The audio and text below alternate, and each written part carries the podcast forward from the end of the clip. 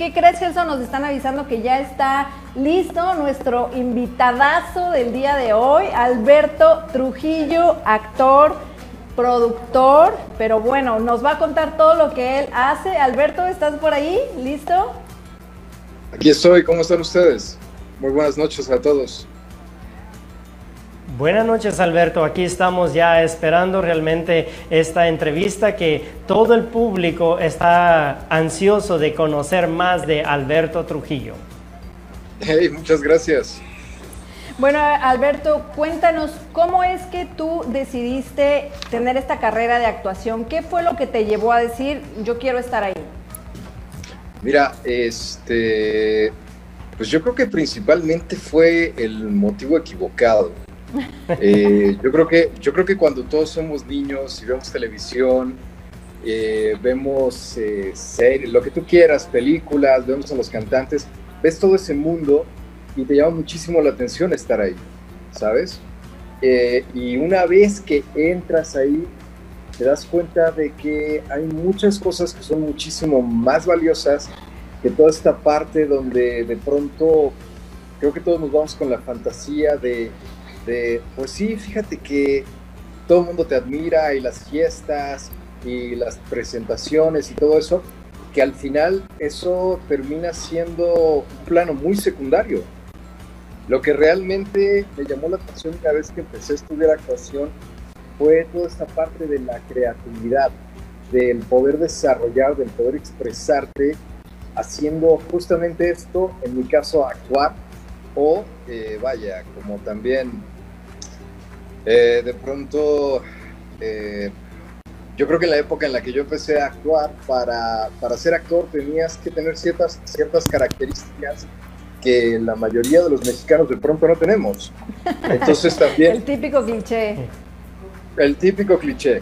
Y vaya, yo justamente no, no, no pego para nada con todo este típico cliché.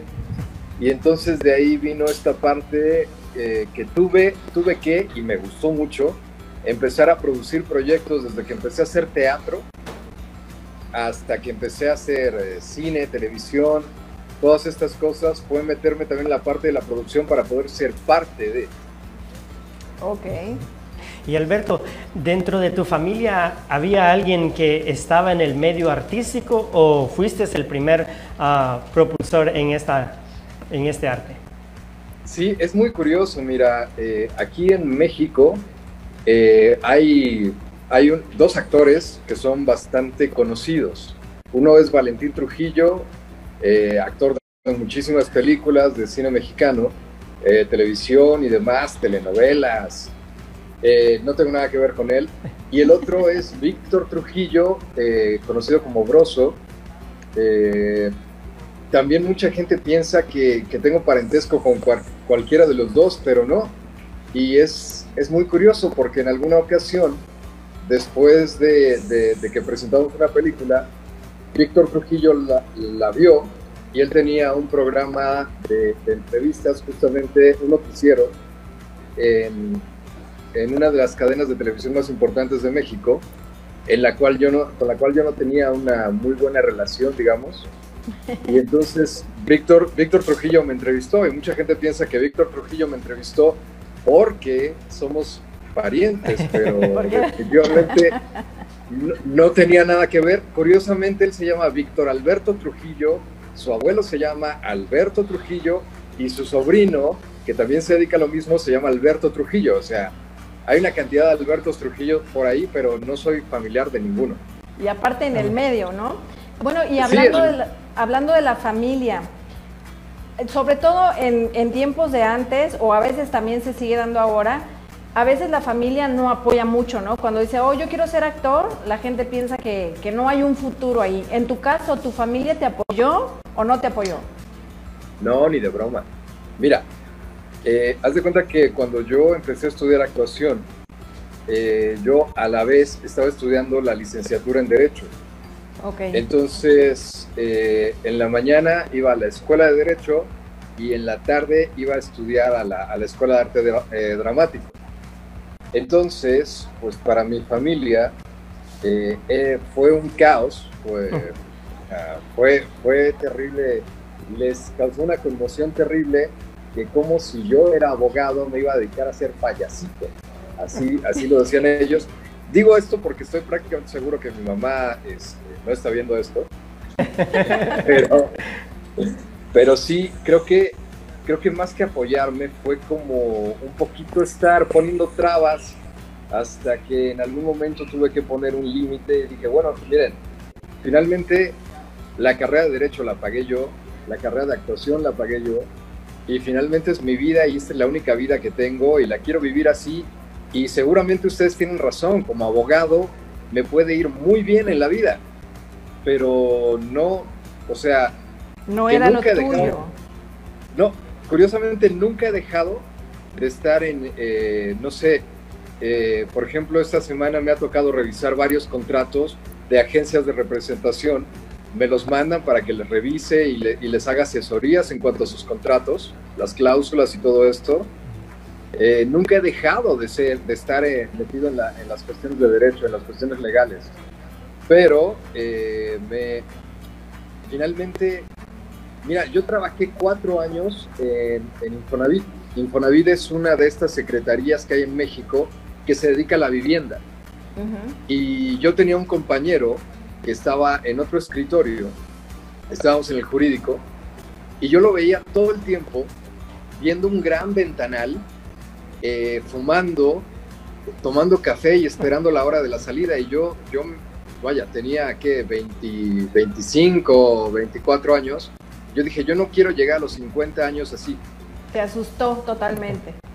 Sí, no, me, me, pareció una vida muy desagradable, ¿no? El estar esperando solo la hora de la salida dije, casualmente, ahora cuando estoy en, eh, de pronto eh, haciendo una telenovela, estoy fumando, tomando café y esperando la hora de la salida, pero de una manera completamente diferente. Sí. Alberto, Totalmente distinto. ¿Y la carrera de Derecho la iniciaste porque tú querías o tu familia quería? No, no, no, no, no, no, no. Fíjate que es muy, es muy curioso porque eh, realmente mis papás se enteraron que yo era abogado cuando los invité justamente al examen de titulación, cuando terminé mis estudios. o sea, eso, lo pagué tú, yo. Tú naciste, perdón, en la Ciudad de México y de ahí te fuiste para Michoacán y ahí fue donde estudiaste. Así es, en la, en la Universidad Michoacana de San Nicolás de Hidalgo, que también ahí empecé eh, a estudiar actuación en la Escuela Popular de Bellas Artes. Y eh, ahí, vaya, yo empecé ahí a los 17 años que tuve que hacer la, la, escuela preparatoria, creo que en Estados Unidos sería el high school. Tuve que hacerlo de nuevo porque los sistemas no eran compatibles. Mm. Y aún así, yo hice de nuevo todo, todo este proceso. Eh, terminé la carrera de Derecho porque yo, eh, a mí, a mí me gusta la carrera de Derecho. O sea, ellos no, realmente no tuvieron, no estuvieron involucrados en esta parte. Bueno, la ventaja es que ahora la puedes combinar con la carrera de, pues, de actuación y de productor y de director, todo, ¿no? Muy importante, cada vez, cada vez que conozco a alguien que me dice que quiere ser actor, siempre les recomiendo ampliamente que, además que tienen que estudiar mucho en relación a la actuación, que, que, aprendan otra, que aprendan otra cosa. Esta carrera es muy difícil, eh, pero se simplifican mucho las cosas si tienes más bases, si sabes más cosas. Eh, si, entre mejor te prepares, más te va a ayudar. O sea, yo, yo no me arrepiento para nada de los años que dediqué. O sea, la carrera duraba cinco años. A lo mejor en esos cinco años hubiera podido, eh, no sé, dedicarlos a, a tratar de colarme en el cine o en la televisión o hacer teatro. Yo no me arrepiento para nada de haber estudiado derecho. Me ha sido muy útil y es algo que, aprecio muchísimo. Y dentro de lo difícil que es esta carrera, para ti, ¿qué tan difícil fue después de que saliste de tus dos carreras, de estudiar las dos, qué tan difícil fue para ti llegar a tu primer personaje y cuál fue tu primer personaje? Uy, mira, la cosa es que desde que empecé a hacer teatro por allá de 1990, nunca dejé de hacer teatro. Pero llegó un momento eh, la ciudad de Morelia en aquel entonces, pues prácticamente no había televisión, no había cine, definitivamente nada. Pues después fue, una vez que dejé la ciudad de Morelia, fue que empezó a, emitirse el Festival Internacional de Cine de Morelia. Entonces de pronto, para lo que yo quería hacer, me quedó, mm, no, no era, no era Morelia, ¿sabes? No era el lugar. Entonces decidí regresar a la Ciudad de México y una vez que regresé a la Ciudad de México, empecé a estudiar actuación en, en un lugar que era muy importante aquí en, en, México. No sé por qué me aceptaron, pero me aceptaron. Este, y fue muy, fue muy complicado porque estudiábamos todo el día. Y como les dije, pues la familia, la familia no apoyaba. Entonces tenía que ver en qué trabajaba, luego me iba de mesero, luego entré a trabajar a la Secretaría de Cultura y ahí estuve moviéndome, ahí medio comiendo, medio viviendo, medio haciendo cosas y estuve ahí un par de años en esta escuela y después me pasé a la Universidad Nacional con otro maestro que era muy importante. Y ahí estuve otro año con él. Y después una vez que terminé con esto pues seguía haciendo teatro, seguía haciendo teatro. Y hubo por ahí de 2004 más o menos una, un año muy difícil porque tenía muchísimos proyectos, prácticamente tenía la agenda llena para 2004. Y poco a poco todos los proyectos se fueron cayendo, cayendo, cayendo. Y entonces al año siguiente, 2005, dije, esto no me vuelve a ocurrir. Y entonces fui a una de las televisoras e insistí, insistí, insistí. Y me dieron un personaje de un capítulo en una telenovela que se llamaba Gitanas, que esto era para Telemundo. El personaje, pues vaya, por mi aspecto, eh, se manejan como siempre estereotipos. Yo era un narcotraficante que le vendía drogas a los gitanos, ¿no? Ok. Y, fue maravilloso porque eh, eh, me tocó trabajar con dos actores que yo admiraba muchísimo.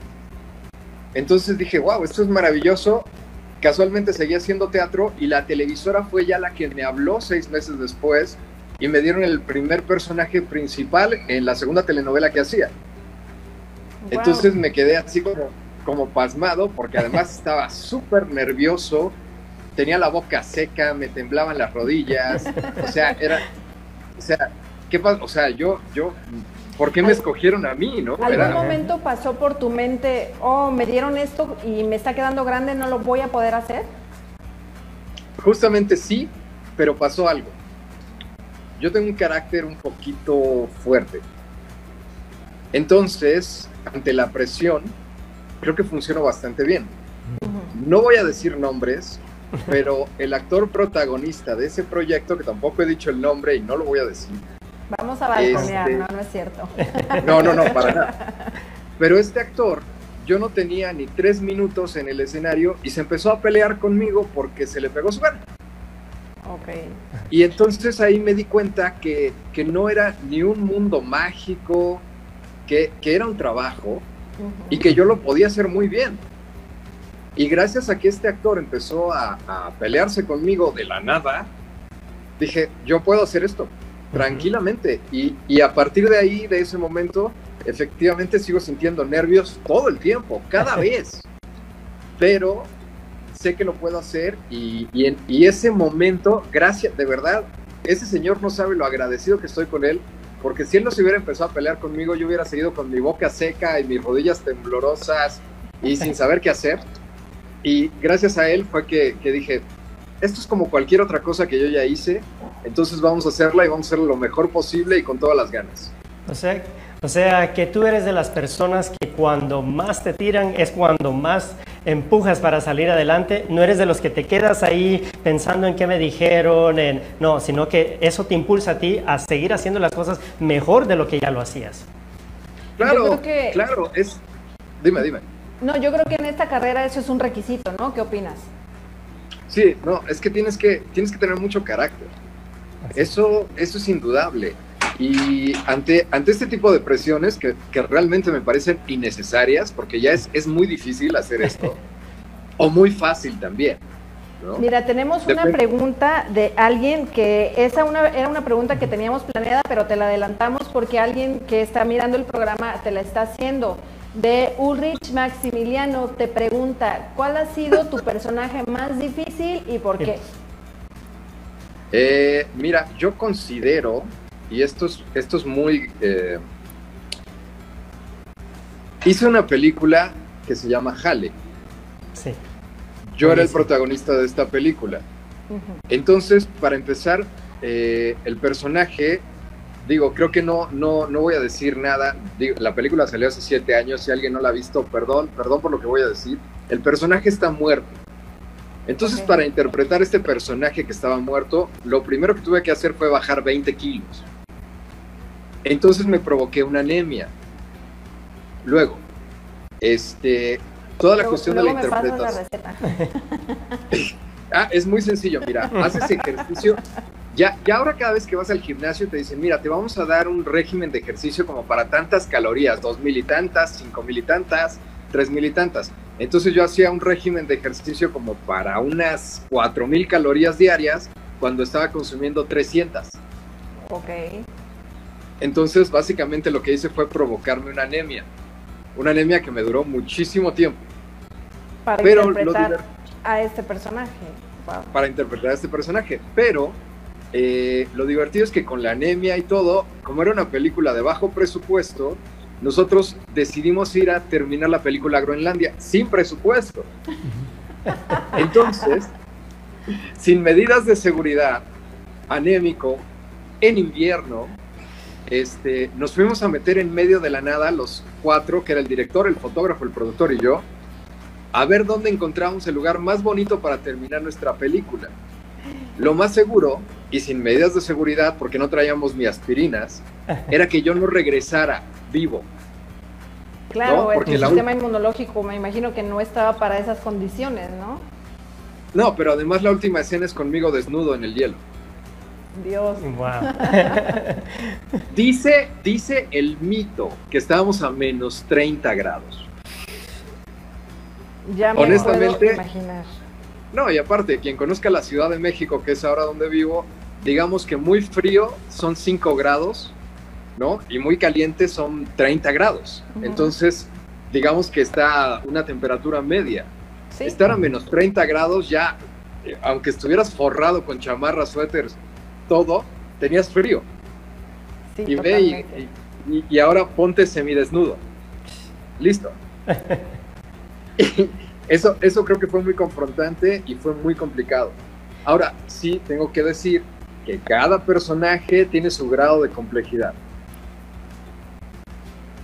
Que de hecho este fue uno de los personajes que también este, resaltó mucho por la caracterización que tú le pusiste y realmente pues la gente este, quedó impactada, ¿no? Porque al ver las imágenes es algo real, ¿no? O sea, no fue algo que te tuvieron que hacer, sino que tú mismo tuviste que eh, adentrar al personaje y vivirlo. Estoy, estoy buscando y para la gente que no sabe en grados centígrados, aquí que estamos en Los Ángeles, serían menos 22 grados Fahrenheit. Entonces, ah. para que los que no, no están acostumbrados a centígrados se den una idea de, de lo que tuvo que, que, vivir nuestro querido entrevistado en esa película. menos 22 suena bien. no suena eso, sí, eso sí tengo que decir que una vez que terminé la película, en cualquier esquina donde me paraba y veía algo que se me antojaba de comer, porque tardé, estuve un año prácticamente manteniendo ese peso, cada vez que veía algo en una esquina que se me antojaba, fuera un pastel, fuera lo que fuera, vaya, en un mes subí 8 kilos, pero a gusto. Wow, sí, ya, ya me imagino. Ese, ese personaje que nos dices, ¿tú consideras que fue tu mejor personaje o solamente el más difícil? Yo creo que, yo creo que fue el más difícil. Eh, antes de eso hicimos un cortometraje que donde todo, donde, donde todo fue muy orgánico y que era un previo justamente de la película de Halley. Eh, este personaje me pareció, me pareció maravilloso. A mí me gusta muchísimo porque además todo, todo era muy, muy cándido, todo era lleno de amor, todo era, era muy dulce, todo era muy orgánico. Entonces eh, era, era encantador, creo que es lo que más disfruté. Ahora, cuando estaba en la Compañía Nacional de Teatro Clásico aquí en México, eh, yo creo que alguna vez hicimos un Calderón de la Barca, al Gran Teatro del Mundo, y era un personaje que a mí me, fascinaba. Yo creo que cualquier persona que haya visto esa interpretación se quedó, se quedó eh, no sé, se lo, se lo lleva todavía en la memoria.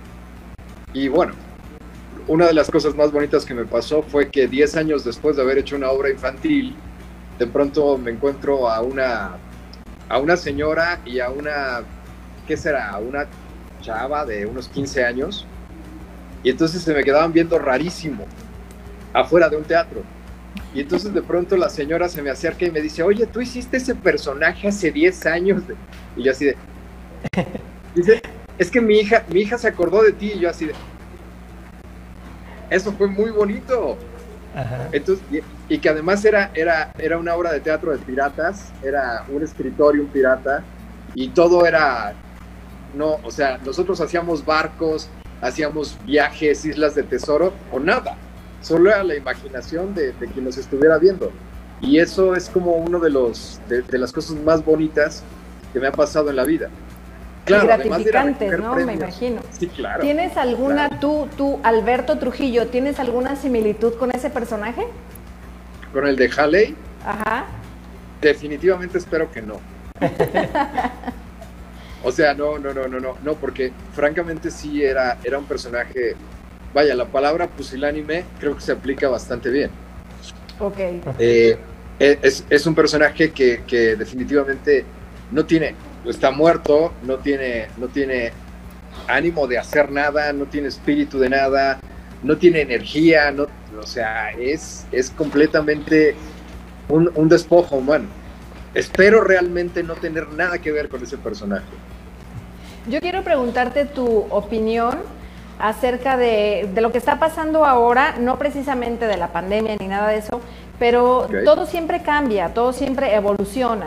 Y ahora hemos visto en cuestión de teatro que se han hecho nuevas obras de teatro por medios virtuales, por medio del Zoom. ¿Cuál es tu opinión? Hay, hay gente que dice que tal vez eso no es hacer teatro o hay gente que dice que sí, ahí aplicas todo. ¿Cuál es tu opinión personal respecto a eso? Mi opinión personal es que el teatro eh, tiene en este espacio, tú conjugas muchas energías. Y yo creo que, francamente, mira, no es lo mismo, por ejemplo, esta entrevista, si yo estuviera ahí con ustedes, eh, se vuelve muy diferente. Claro. ¿Sabes? Los entornos cambian. Ahora, si tienes a dos actores que francamente no están en el mismo espacio, no están, no están en la misma situación, no están en la misma energía, ¿no? Cambia mucho. A mí lo que me pasa cuando hago teatro es que tengo que, tengo que sentir ¿sabes? Desde, desde el suelo que estoy pisando, el, eh, los traslados que estoy haciendo, todo lo que estoy viendo, las cortinas, las luces, la energía de la gente, el intercambio energético que tengo con la gente. Porque además en Zoom, eh, toda la gente que te está viendo tiene los micrófonos apagados. Espero. no, hay, no hay, una reacción, ¿no? Exacto. Entonces, por ejemplo, eh, si estás haciendo una comedia, a mí lo que me pasa es que estoy sintiendo continuamente la energía de la gente. Si no hay esta retroalimentación para mí, ¿eh? porque va a haber otro actor que te diga es lo más maravilloso que me ha pasado en la vida, respetable. Mi opinión es que el intercambio de energía que se da en el teatro, que amena todo esto, es lo que más me gusta hacer. Este, si no hay ese intercambio, tanto con los actores como, vaya, incluso las obras, los, los ensayos son por Zoom ¿Dónde está, dónde está esta cosa del rigor del director? Eh, ¿Dónde está esto de la puntualidad? ¿Dónde está el traslado? ¿Dónde está tu afectación? Porque finalmente cuando haces teatro, todo te va afectando. Lo maravilloso del teatro es que no hay dos funciones que sean iguales. Claro, entonces, totalmente de acuerdo. Entonces, ¿dónde está, ¿dónde está todo esto que estás viviendo en tu día a día, en tu cotidianidad? Creo que sí, creo que sí se da. Mientras estás en tu casa, finalmente comes cosas distintas, eh, pero, pero tu casa tiene una energía que es tuya. El teatro tiene una energía que no es tuya. El traslado al teatro tiene una energía que cambia y todo te afecta. Entonces una vez que estás en un escenario de teatro, con la gente, con la energía, es, es, la magia, ¿sabes? O sea, yo, yo creo, a mí, a mí, yo en lo particular, ni me han invitado, que no, no creo que aceptaría. Y no creo que me gusta. Afortunadamente ya por lo menos en Ciudad de México al parecer este, la semana que entra ya se reabren los teatros con un 30% de capacidad y, y, regresamos a la magia que nos da este espacio que creo yo que no se logra, que no se consigue desde tu casa. Y estábamos comentando aquí con Emma algo que realmente nos interesa y quisiéramos saber, ¿no? Y es acerca de las diferentes plataformas, de lo que antes se usaba y de lo que ahora, de lo que ahora estamos usando, de lo que estamos viendo, por ejemplo, Netflix, este, Amazon y las historias más cortas, eh, capítulos. Entonces, estos cortometrajes que tú hiciste uno también y han sido de mucho éxito. ¿Cuál ha sido la diferencia en lo que antes se hacía?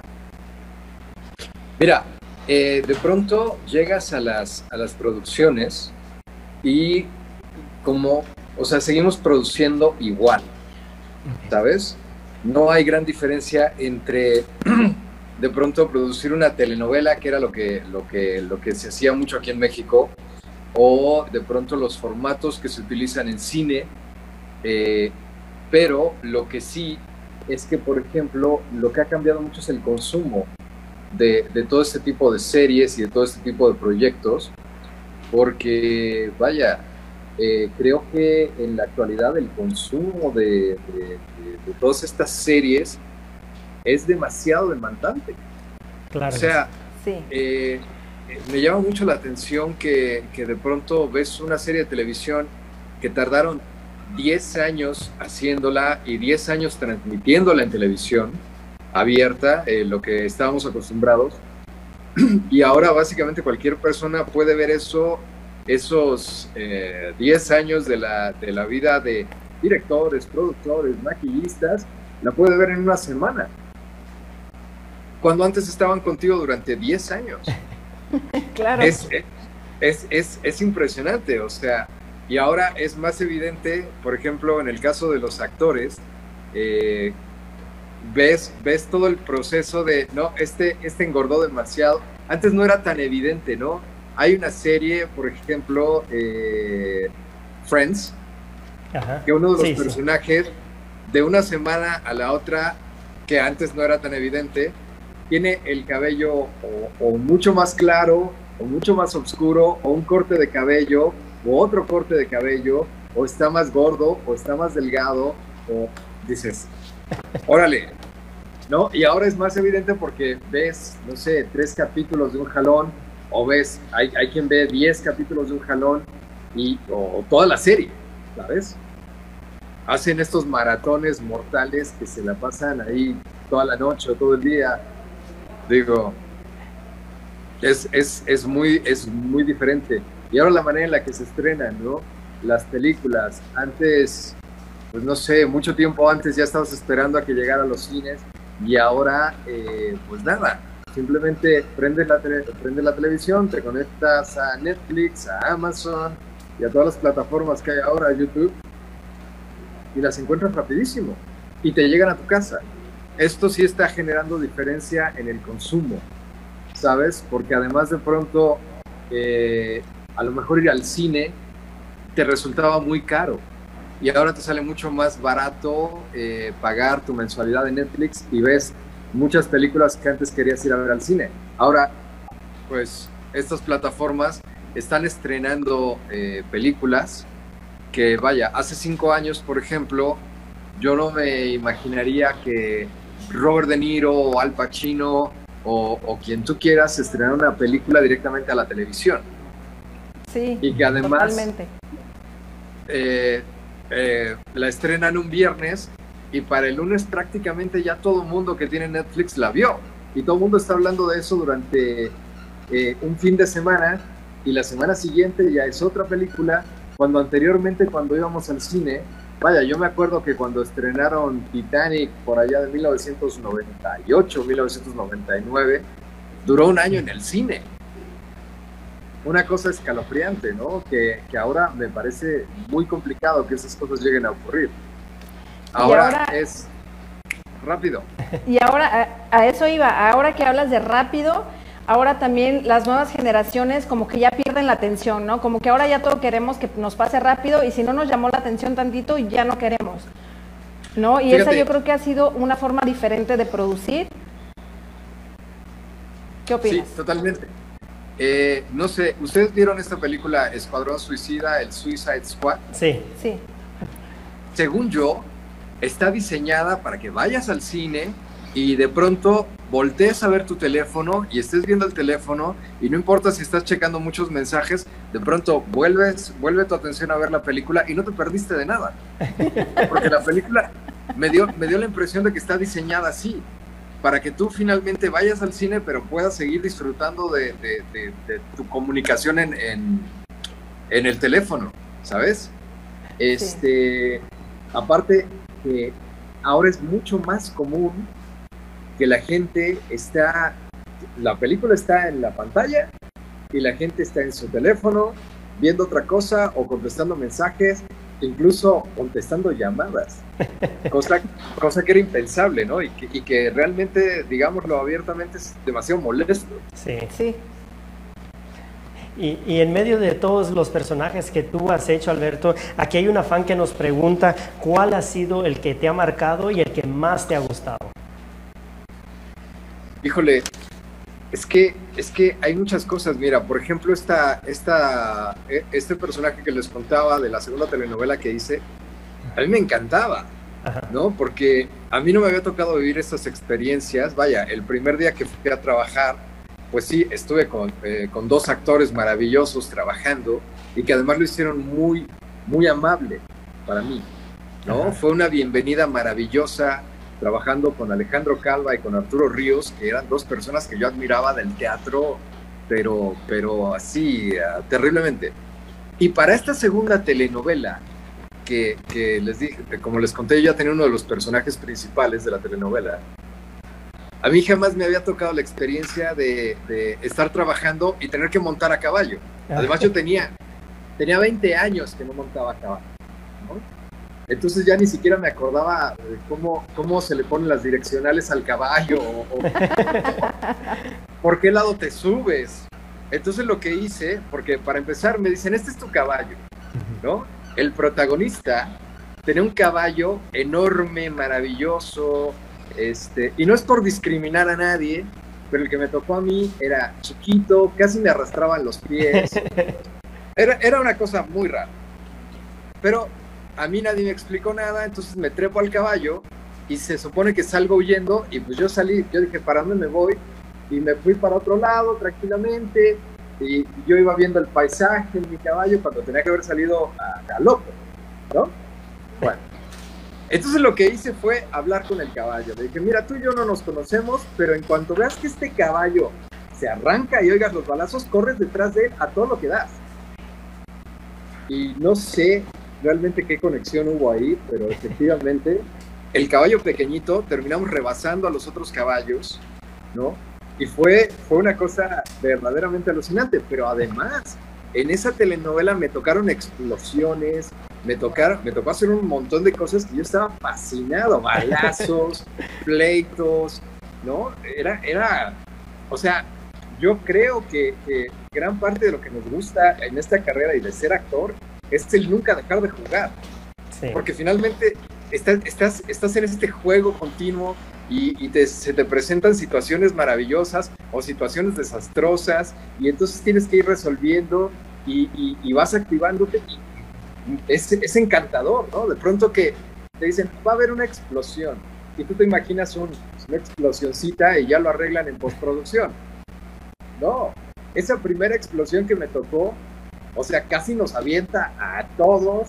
Era en una hacienda, fue una explosión tremenda. y era de, cuídense todos muchachos, porque esto va a estar duro. Y efectivamente, porque además estábamos como adentro de un granero, pero de, de cemento, y todo se llenó de humo. Nos tuvieron que sacar a todos la primera vez, y ya dijeron la segunda, pues vamos a poner una carga más pequeña para que no nos pase esto, pero, pero vaya, era, era esta fascinación. Y luego si me pongo a pensar, por ejemplo, el domingo anterior hice, hice otro cortometraje con un director ya, ya que trabaja en Hollywood, Alejandro Caguán, y, y fue maravilloso porque también ahí entré como productor. El meterte en, este personaje eh, que, es un... Es, es muy curioso porque es un ex militar que dentro de esta cuarentena que estamos viviendo, él decide, él es un ex militar norteamericano y él decide venirse a pasar su cuarentena a México. Pero entonces con este eh, estrés postraumático y en cuarentena encerrado, pues al, al, al, militar de pronto pierde, pierde la noción de todo lo que está viviendo y entonces adentrarte en todos estos mundos, adentrarte, por ejemplo, que, de pronto te dan, te dan estos entrenamientos o con el ejército o con la policía o cuando tienes que aprender a hacer algo y que tienes todas estas opciones, yo no te podría decir, wow, es que tal personaje o tal otro, ¿no? Ha, habido muchas cosas y además algo que, que, que siempre procuro es no importa qué personaje esté haciendo, no importa si es el principal, no importa si es secundario, no importa si viene solo un capítulo, la cosa para mí es divertirme. Y Alberto, Fíjate, dime. Así, como tú te has divertido con todos estos personajes, tenemos a alguien aquí que se divierte con todos los personajes que realiza y que quiere saludarte en esta, en esta oportunidad. Y aquí está nuestra bella Kira que está para saludarte y realmente pues ah, ella es tu admiradora, tu, tu fan número uno. y yo, soy, yo soy fan de Kira. ¿Cómo estás, Kira? Te escucho. No, le prestamos el audífono.